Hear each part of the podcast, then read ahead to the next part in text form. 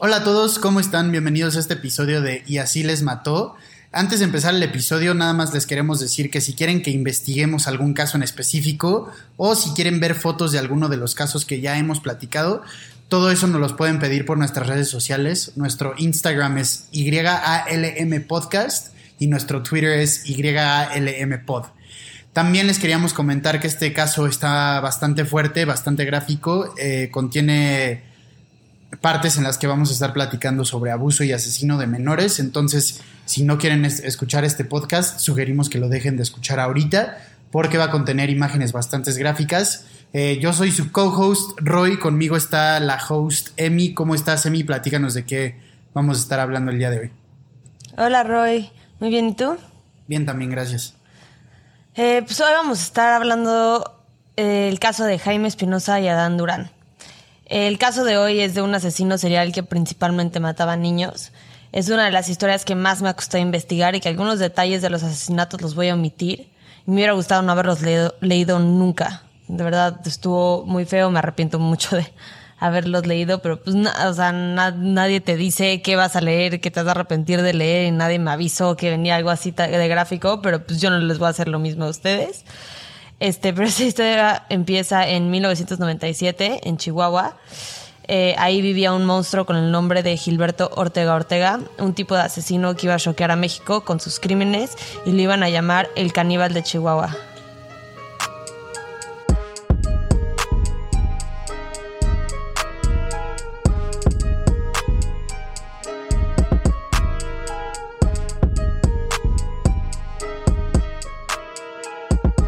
El 21 de junio de 1997, Jaime Espinosa, de 11 años, estaba vendiendo periódicos y chicles en el centro de Santa Eulalia, como normalmente lo hacía. Gilberto Ortega lo había visto ahí varias veces, pero ese día fue el día que decidió atacar. Después de platicar un rato con él, se ganó la confianza de Jaime, quien se subió a la camioneta de Gilberto y se fueron a las afueras de la ciudad en donde lo asesinó y se deshizo del cuerpo. Durante la búsqueda de Jaime, el papá del niño habló con Gilberto, quien le dijo que no sabía el paradero de Jaime y no sabía qué había pasado. Ahora, es obvio que un asesino de este calibre va a mentir, pero pues sí se me hace... O sea, se me hace muy frío, ¿no? La manera en la que un papá te puede preguntar, oye, ¿sabes dónde está mi hijo? Y pues, ah, no, no sé, no tengo. Y tú lo mataste. ¿Cómo conocía el papá de Jaime a Gilberto? Eh, pues todos vivían en la misma ciudad y, Gilberto era un güey pues bastante raro, la verdad, o sea, era bastante antisocial, este solitario, creo que llegó a decirle a como a mucha gente como sí, es que yo, o sea, medio soy gay o me gustan los hombres o tengo como tendencias, o sea, como cosas raras que pues a ese pueblito le llamó un poco la atención. Entonces, chance por eso se fue y además ya lo habían visto hablar con Jaime. O sea, no fue de un día a otro, estuvo hablando con él como varios días. Ok, ok. Eh, Nadie supo nada de la desaparición de Jaime hasta que Gilberto confesó el crimen después de ser arrestado por el asesinato de otro menor de edad. La última vez que alguien vio a Adán Durán Leos con vida fue el 12 de octubre de 1997. Adán y Gilberto eran vecinos y además Adán era amigo de los hermanos menores de Gilberto y cuando le preguntaron que por qué había escogido esa noche de todas las noches, contestó que simplemente esa noche tenía ganas. A las 9 pm, Gilberto lo convenció de que se subiera a la camioneta e igual que a Jaime, se lo llevó a las afueras de la ciudad y lo asesinó. No voy a contar detalles de los asesinatos, como ya les dije, pero lo que sí es importante saber es que es un asesinato verdaderamente, es un asesino verdaderamente enfermo. O sea, no hay otra palabra que pueda usar para describirlo. Se toma su tiempo, es creativo en la manera en la que decide quitarle la, la vida a sus víctimas y creo que lo que también es importante saber es que cada víctima es un poco diferente, de o sea, de las confirmadas, porque como van a ver es, alguien que va admitiendo y admitiendo más crímenes, pero solo dos han sido confirmadas. Eh, hay muchos asesinos seriales que seguramente los vamos a hablar en, un en el futuro de este podcast, pero que dejan unas cosas que se llaman firmas. Eh, a veces es la manera en la que posicionan a sus víctimas después de matarlas, a veces es que dejan algo en el cuerpo o se llevan algo. Eh, a veces es la manera en la que las matan. Eh, por ejemplo, Israel Keys una, no tenía firma, ya sabes, o sea, Israel Keys hacía todo muy diferente y era muy random, y entonces por eso fue tan difícil de cachar. Y aquí es un poco así igual, o sea, tiene varios tipos de víctimas, se supone, eh, y no es tan constante, o sea, como que... Es que está, está horrible decirlo así, pero sí se divierte mucho. Eso es, o sea, no, no es como esos asesinos que eh, tienen como una metodología muy, muy firme o muy concreta. O sea, se, te, te digo, se toma su tiempo y como que se divierte. Sí, sí, sí. Asqueroso. Pero bueno, fue arrestado el mismo octubre de 1997 y confesó al asesinato de Jaime. El 9 de julio de 1998 fue sentenciado a 75 años en prisión por los asesinatos de Jaime y Adán. Confesó más crímenes, pero ninguno pudo ser corroborado con evidencia. Los 75 años se sienten pocos, la verdad, al menos en mi opinión. Pero Ortega tenía 27 años cuando cometió los asesinatos, o sea que si es que sale, saldría a los 102. Dudo mucho que llegue a esa edad. Y la neta, qué bueno, porque él, él mismo dijo que si sale de prisión, volvería a matar. A través de los años fue confesando más y más de sus crímenes. En el 2003 dijo que él había sido responsable de 40 homicidios, pero no quiso dar más detalles acerca de los asesinatos. Y aquí es cuando empieza a jugar con la policía y en mi opinión también con los medios de comunicación. Porque dice, empieza a decir que cada año va a revelar tres nombres de sus víctimas. Para ese entonces, o sea, para el 2003, ya nadie estaba hablando de él, ni de sus crímenes, ni de sus víctimas, desafortunadamente. Y yo creo que no aprendemos de nuestros errores tampoco, porque deberíamos, la neta, deberíamos de cuidar más de, de los, de nuestros hijos. Yo no tengo, pero digo, como los niños del país, ¿me entiendes? Porque no estoy hablando, o sea, no estoy hablando de sus papás en específico. Y no estoy culpando a nadie, porque la, o sea, el único que tiene culpa es el asesino y nadie más que el asesino. Pero estamos hablando de que esto pasó hace 25 años y este año, o sea, ¿cuál, es, ¿cuál es el mes 6? Es mayo, junio, junio. Junio. En junio ya habían cinco niñas y niños asesinados y 14 desapariciones. O sea, obviamente hay más desapariciones, desapariciones y gracias a Dios, como el 90% de los niños desaparecidos los encuentran, pero hay 14 niños que están desaparecidos. No sé dónde están. ¿En México? En México, en México. Ah, ok, ok. Ya. O sea, y deja tú, o sea, esos, todos los niños que sufren, que sufren de violencia, ya sea en, o sea, hablando en su hogar o en las escuelas o lo que sea, Sí, ya sabes, o sea, están, sea. sí son muy, este, ¿cómo se llama? Esta palabra se me fue. Son muy vulnerables. Sí, claro. O sea, siguen siendo muy vulnerables. Sí, sí, sí. Pero ¿crees que eso sea como parte de descuido de las familias? O sea, a mí eso se me hace No. más bien que es más bien como el No, contexto en el que se desarrollan, ¿sabes? Sí, o sea, yo no creo que sea de las familias. O sea, te digo, yo aquí culpo nada más a- al asesino, pero yo creo que sí. O sea, hace falta mucho. O sea, no pueden estar violando a niños en escuelas, ¿me entiendes? O sea, Sí. hace falta mucho control de, o sea, quiénes están cuidando a los niños, quiénes son los profesores, o sea, que tengan como outlets para pues, poder hablar con este terapeutas y, y cosas así, que sea gratis, ¿no? Para que te enteres de qué está pasando con los niños, cuáles están muy descuidados, a cuáles no les están dando de comer o los están, les están pegando en Sí. sus casas. O sea, no hay un sistema en donde nos estemos asegurando de que los hijos estén cuidados y estén bien y, o sea, no hay ningún sistema. Sí, claro. O sea, obviamente es un, un problema que es monumental, ya sabes. O sea, no es como una cosa leve. Yo creo que, pues, más bien como que indica mucho la situación en la que está el país en general, no solo la juventud. Pero yo creo que sí sería un buen lugar para empezar, no sé, modificando el sistema educativo para que puedan tener esos outlets que tú mencionas, tener ayuda para su salud mental, etcétera. ¿Me explico? O sea, el problema es tan grande, pero yo creo que se empieza por la juventud. Y pues obviamente es lo que más se debería de procurar, ya sabes, la juventud, porque es el futuro. Sí. Sí, justo. Para que no se repitan los errores. Exacto. ¿no?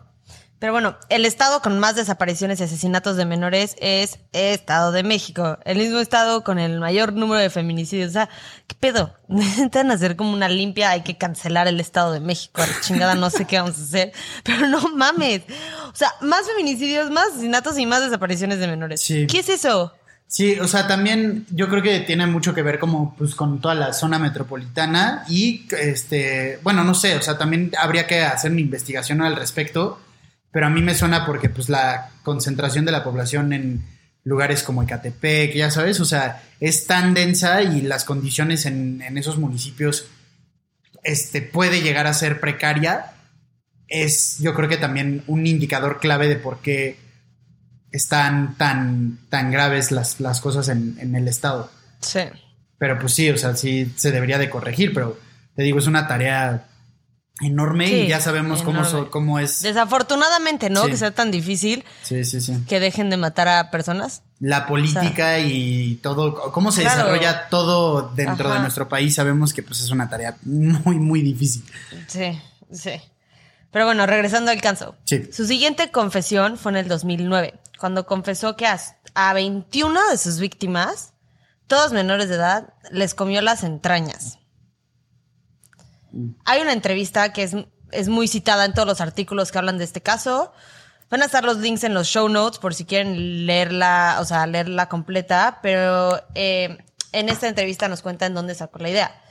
Y Roy y yo les vamos a leer. A ver, les voy a explicar un poquito. Yo voy a leer las partes de la persona que está entrevistando, que fue para un libro esta entrevista. Entonces no sé, porque en algunos lugares, como siempre, se contradicen. En algunos lugares dicen que fue alguien como de la policía, en algunos lugares, en, eh, en algunos lugares dicen que fue el autor del libro. Este, entonces no sé, pero bueno, a ver, yo voy a empezar. Eh, y empieza. Leí una declaración tuya en la que dices que devoraste algo de sus órganos. Sí, sí. Lo que pasa es que yo miré una película hace mucho tiempo y decidí pues ponerlo en práctica. Y me gustó la idea y pues me gustó. ¿Desde el primero de los niños? No, no, como con unos 20, que fue a los que yo me comí. ¿Qué película fue? El silencio de los inocentes. Qué pausa, para los que no hayan visto esa película, es como de Hannibal Lecter. Eh, es este. Pues muy buena la película. Se pone es buena, como... pero, o sea, sí, igual es, es, es muy buena. y Hannibal Lecter justo es un es, caníbal. Es, es thriller. Sí. Es un, es un thriller, está muy sí. buena. Es un, me encanta esa película, la he visto como cinco veces. Sí. Pero, o sea, el chiste mames. es que Hannibal Lecter es un caníbal y de ahí, sí, pero, o sea, tampoco. Idea, ¿no? Sí, no, está, está enfermo. O sea, obviamente no es esa película y es como. Mm. O sea, sí, lo voy a poner en práctica. O sea, es un güey muy enfermo. Uh -huh. ¿En qué año la viste? En 1988. ¿Cometer los asesinatos fue un acto espontáneo o algo planeado? No, prácticamente a mí, mi amigo, es quien me ordena ejecutar a las personas. ¿Quién, perdón? Un amigo. ¿Cómo se llama? Joel. Ok, ya sé que ya están un poco confundidos. Es que ahorita les voy a explicar. Resulta que este asesino no actuaba solo. Uh -huh. Tiene un amigo imaginario que se llamaba Joel. Y él es el que le daba las indicaciones. Obviamente sí fue diagnosticado con esquizofrenia, ya que claramente no está en su sano juicio, por decirlo de la manera más delicada. Pero quien pero quiero hablar un poco de cómo se hizo este asesino, porque la verdad es que yo no soy una de, las, de esas personas que creen que los asesinos así, o sea, nace. como este tipo de asesino, nace. Uh -huh. Yo no creo. Es así. Eh, Gilberto nació en Chihuahua. Su papá era ex militar. De chiquito era muy solitario. El abuelo materno le pegaba a su mamá y él fue testigo de este abuso. Empezó a ser violento contra los animales de chiquito eh, que ya sabemos que pues, algunas personas lo usan como indicador de, de, de quienes van a volver asesinos seriales. Yo creo que no, yo creo que pues una más es alguien que estaba viviendo con mucha violencia uh -huh. y, y, no supo cómo sacarlo más que ser violenta con los animales. O sea, yo creo que justo en esos momentos es cuando tener este un sistema de salud mental Exacto. Te ayudaría muchísimo. Sí, sí, sabes? justo, justo. Igual este puede ser que con ayuda, o sea, diagnosticando todas estas cosas desde una temprana edad, se pueda tratar mejor con todos estos temas, ¿no? O sea, sí. regresamos a lo mismo, de que si el sistema te proporciona todas esas herramientas para que tú puedas salir adelante y, y ser tratado, pues obviamente preveniría, preveniría, sí, bueno, eh, ayudaría a prevenir muchos, muchos de estos casos. Sí, ok. Em, de los cuatro a los seis años fue víctima de abuso sexual por un tío político que también era ex militar. Y a los cuatro años es cuando se empezó a manifestar Joel. Esta obviamente no es mi área, ni soy experta, ni mucho menos, pero sí he visto como en varios documentales eh, que es posible que los niños que sufren traumas de chiquitos a veces crean amigos imaginarios o a veces hasta otras personalidades que les ayudan a sobrevivir ese trauma o esa situación en la que están. Quiero dejar muy, muy claro que no estoy justificando para nada al asesino. Hay muchísima gente que sobrevive este tipo de abuso y condiciones y no crecen a matar niños. Eh, no es justificación para nada. Pero a él la, verdad es que nadie lo cuidó. Y gracias a ello nació un monstruo, ya sabes, en mi opinión. Puede ser que haya nacido, yo no sé, les digo, no soy experta, pero ese es, o sea, esta es mi opinión. Porque estamos hablando de un niño de cuatro años. O sea, cuatro añitos tenía. O sea, no creo que haya pensado como, ¿sabes qué? Pues sí, voy a matar a niñitos de grande. No, o sea, fue poco a poco, obviamente, todo este trauma se fue acumulando, hizo cosas horribles y qué bueno que está en la cárcel y qué bueno que nunca va a salir. Pero pues no hubo nadie que lo cuidara. Sí. Sí, también yo creo que va mucho de la mano con el hecho de que, de que se haya manifestado Joel a tan temprana edad. Eso como que te da a entender que no es una persona que, más bien que lleva, es una persona que lleva muchísimos años, eh, obviamente descuidada y no la procuraron, etcétera, etcétera, pero al mismo tiempo es una condición que se le va desarrollando y creciendo cada vez más, ¿sabes? O sea, tanto tiempo sin, sin diagnosticarlo, sin tratarlo, sin estar ahí para él, ya sabes. Obviamente el hecho de que haya manifestado a Joel a los cuatro años y que haya pasado tanto tiempo así sin ningún cheque, sin ninguna como tipo de barrera o como de ayuda, pues obviamente se va convirtiendo en algo cada vez más y más feo, ¿me claro, Claro, claro. Eh, pero de hecho, de hecho ahorita que mencionaste a Joel, no sé si me compro la idea de que Joel le dice que haga las cosas. No sé si me las compro. Hay un asesino serial muy famoso de Nueva York que se llama el hijo de Sam. Eh, si quieren que contemos ese caso, como siempre, háganoslo saber. Eh, pero en el caso, o sea, bueno, él salía como que en las noches y le disparaba gente, así súper aleatorio. Si le disparaba gente que estaba en su coche y ya la mataba. Y él dijo, cuando lo arrestaron y todo, que él mata a la gente porque el perro del vecino le decía. Sí, sí, sí.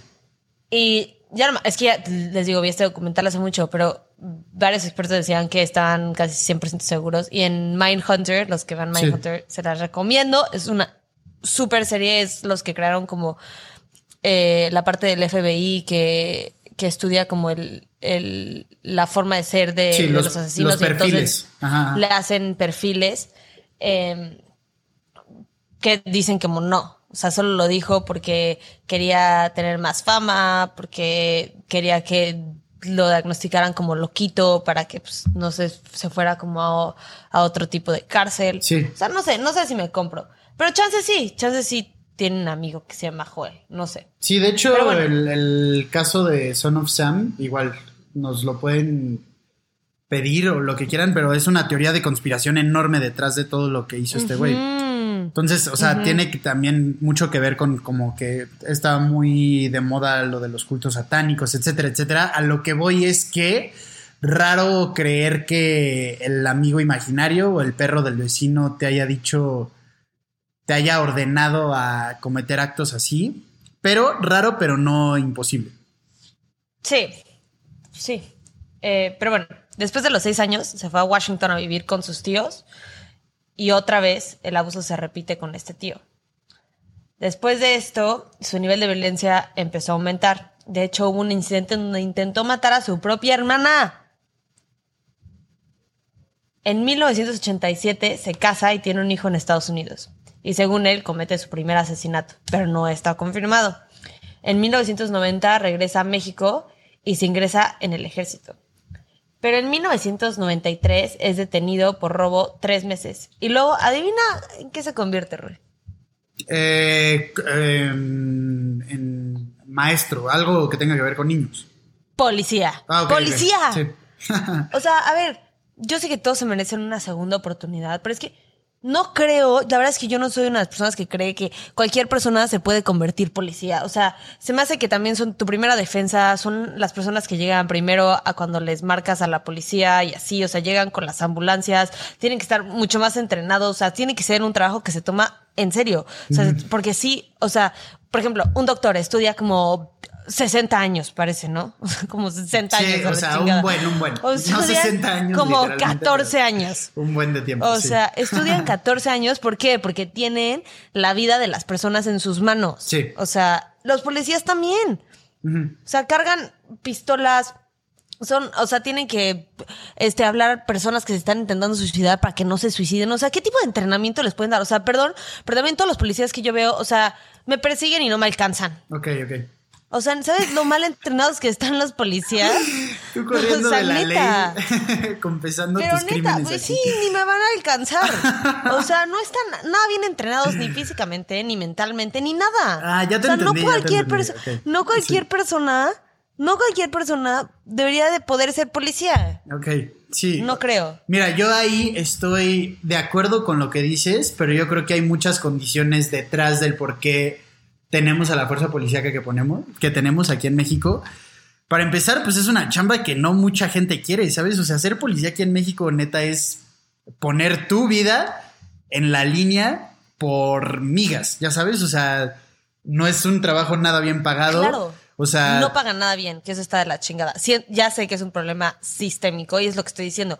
También los ponen en, en la línea de fuego y casi no están entrenados. sí, sí, o sea, es un, O sea, es un aquí tema. neta en o sea, ahorita yo vivo en Cancún, para todos los que no sabían. Ajá.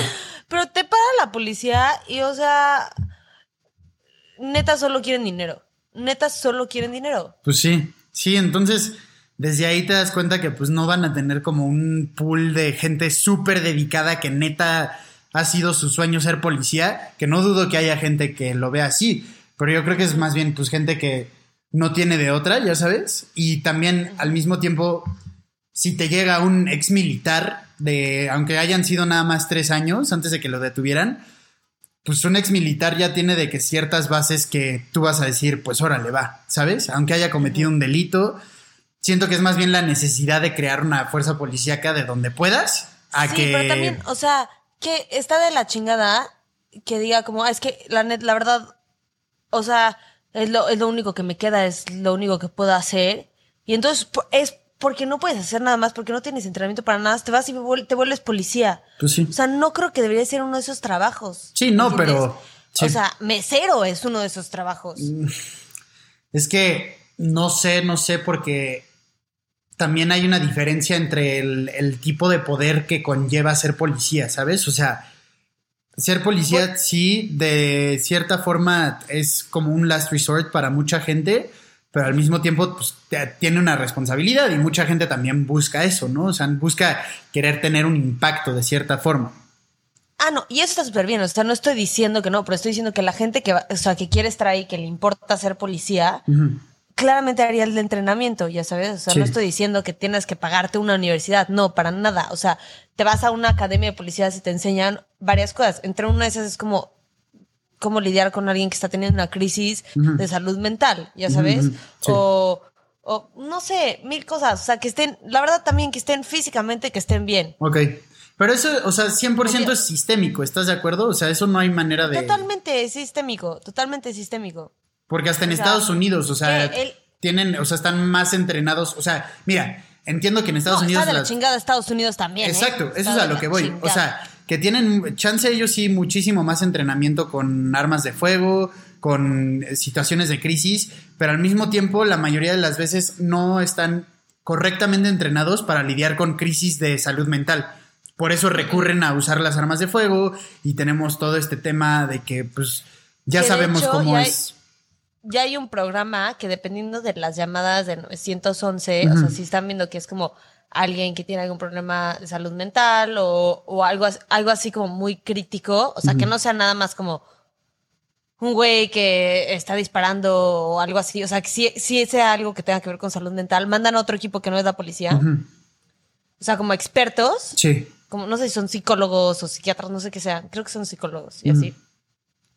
Y ha, ha reducido este las los este tiroteos de y las muertes por policías, ya sabes. O sea, los, los ves cuando llega la policía y les dispara. O sea, es que en Estados Unidos están de la chingada, no quiero ni hablar de eso, me, me emputa mucho. Porque son primer mundo, o sea, no mames que están así. Eso es a lo que voy. O sea, ese es mi punto. Es que hasta en el primer mundo, entre comillas, tienen problemas Sí, claro. enormes con la fuerza policíaca. O sea, yo creo que es sistémico no solo de México, o sea, es sistémico como de, de- del mundo Muchísimos occidental, ya sabes.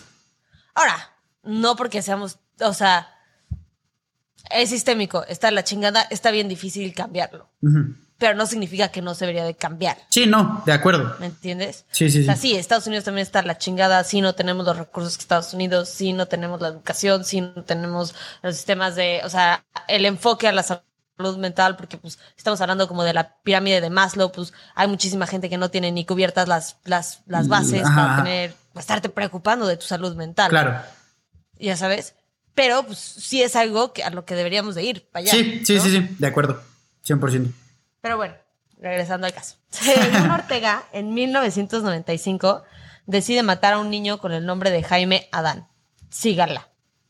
Quien limpiaba parabrisas en el tráfico. Pero no está confirmada tampoco esta víctima. Lo que sí es que él era un asesino. Hay asesinos organizados y or- asesinos desorganizados. Asesinos desorganizados es los que de la nada les entra como furia y se vuelven locos y matan a alguien. Él no, él sí era un asesino organizado. O sea, él sabía más o menos quién era su víctima, se tomaba el tiempo para observarlas, ver dónde estaban, platicar con ellos, los llevaba a otro lado, los mataba y se deshacía del cuerpo. Entonces, por eso a mí me cuesta también un poco el. El. Ay, Joel me dice, ¿no? Y entonces Joel te dice un miércoles, ¿sabes qué? Tenemos que ir a matar a un niñito y tú te pasas viernes, sábado y domingo observando al niñito y el lunes lo matas. O sea, ¿me entiendes? Sí. O sea, no, no sé si le creo tanto a la teoría de Joel. Ok, sí. O sea, porque él dice que nada más es como una voz, no es como otra personalidad. Si fuera Claro. otra personalidad es diferente porque ahí toma como control de tu cuerpo esa personalidad. ¿me entiendes? Sí. Pero entonces. No sé, no soy experta. Eh, Por favor, corríjanme.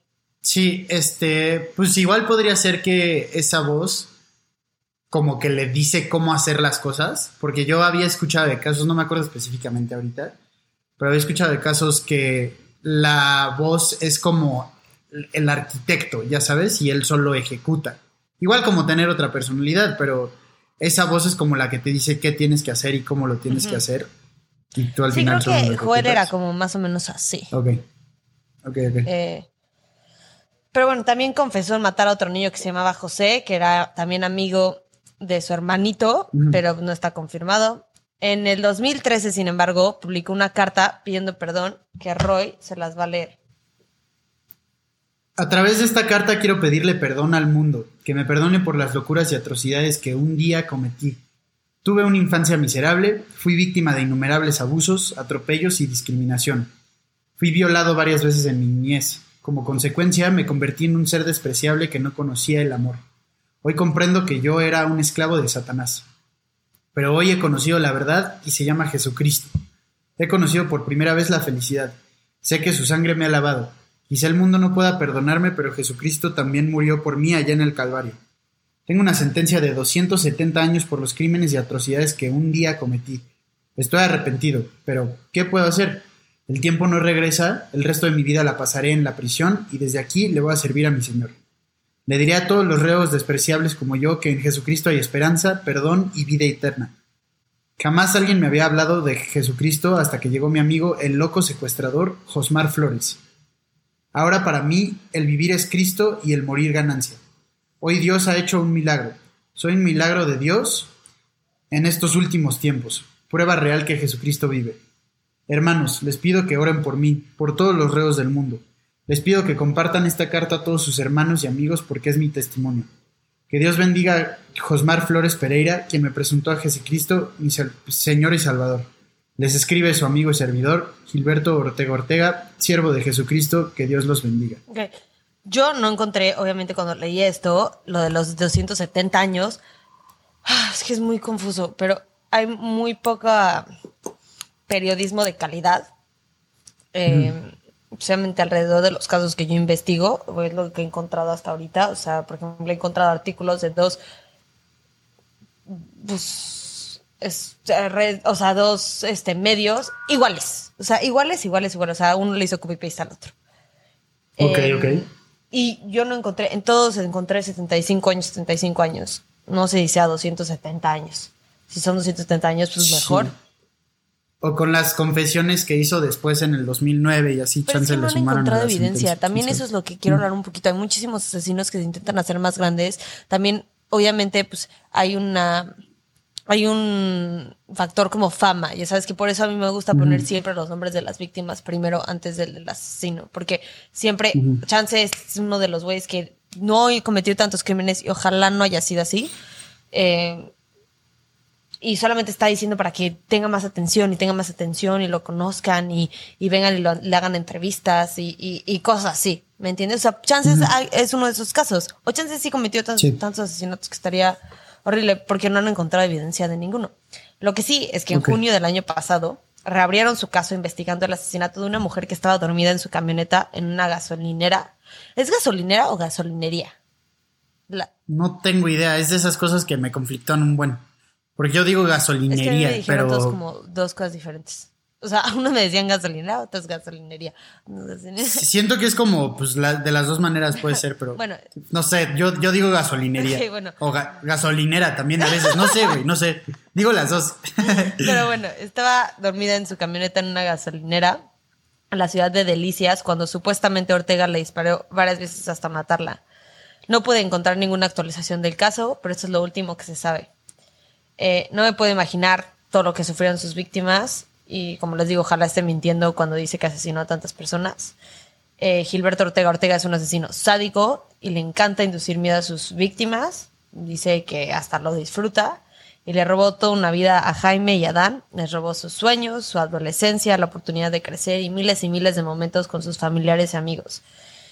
Qué paz que esté en la cárcel, pero eso nunca va a cambiar el dolor de las familias.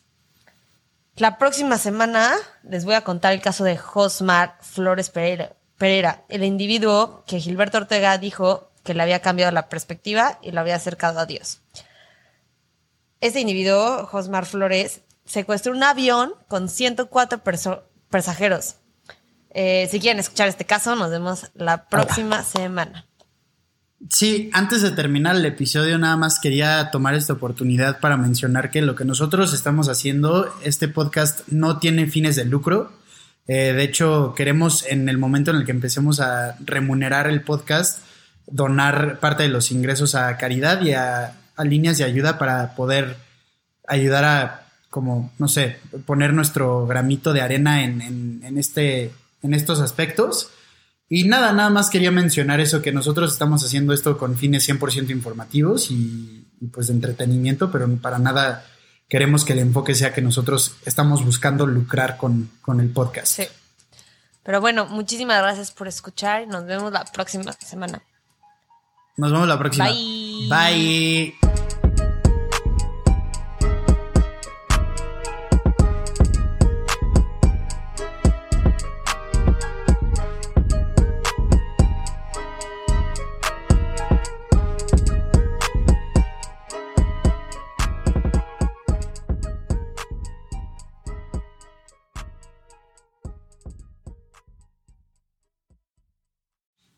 Acuérdense que nos pueden encontrar en redes. Nuestro Instagram es YALM Podcast, nuestro Twitter es YALM Pod y nuestra nueva página de Facebook es YALM Podcast, en donde se encuentra el grupo Investigadores YALM. En este grupo vamos a estar teniendo discusiones respecto a los casos que vemos semana con semana, así que ahí lo pueden checar. Gracias, bye.